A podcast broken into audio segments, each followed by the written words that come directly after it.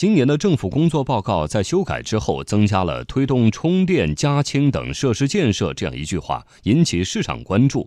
这是氢能源首次写入政府工作报告。业内认为，氢能产业或将迎来大繁荣。来听央广记者田方玉的报道。除了修订后的政府工作报告，今年天津、广东、浙江、吉林、云南、四川等多个省市也在地方政府工作报告里提到了发展氢能。氢能源为什么成了国家能源战略中的重点发展对象？对此，全国政协委员、国家能源集团总经理林文形象地描述了我国目前的氢能力。第一种煤制氢，按去年产能大致上估算，我们中国已经有的制氢的产能，如果是给氢能源汽车用，可以供多少辆车呢？一亿辆。第二个呢是可再生能源制氢。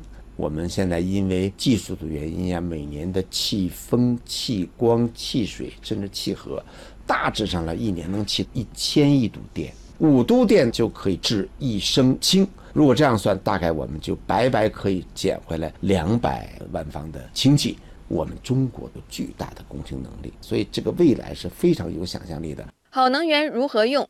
国际能源署有个说法：发电发热促交通。从灵文的介绍可以了解到。氢能在发电供热之外，还可以直接作为交通能源。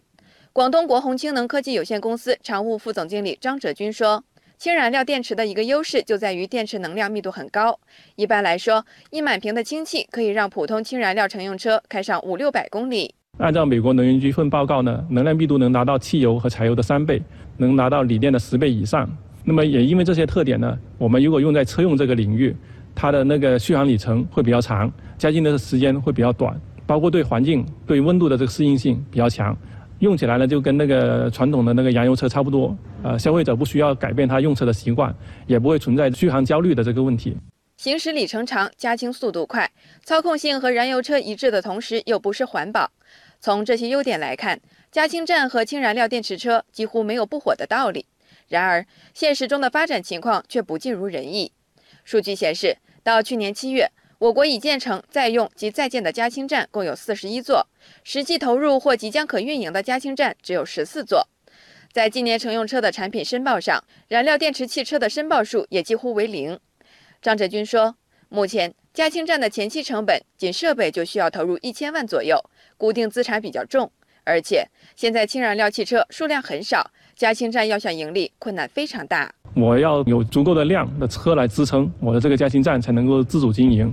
那么车的话，没有足够的加氢站，它可能用户也不愿意去买氢燃料电池的这个车，等于是一个站等车，一个车等站，最后就陷入一个互相等的一个循环了。产业链的发展需要基本的配套设施，政府在这其中扮演着非常重要的角色。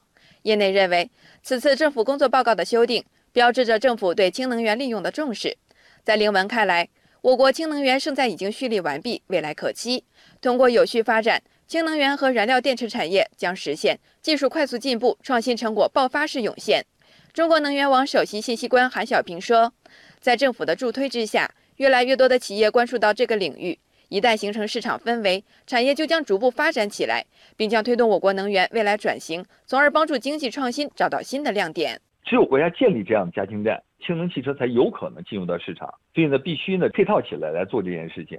现在呢，也有一些很多的央企也很重视，比如像中石化呀，也提出来了要进入到氢能的领域。当然，还有越来越多的像五大发电公司啊，都在考虑在寻找一些氢能的技术，那么参与这个方面的投资。所以呢，这个呢，一旦形成一个市场的氛围，那么就会有更多的企业来参与，就会有更多的竞争。就会有更多人去学习相关的技术，那么就会这个产业呢逐步的发展起来。这一次呢，尽管只是一句话，但是对这个行业是一个非常大的鼓舞。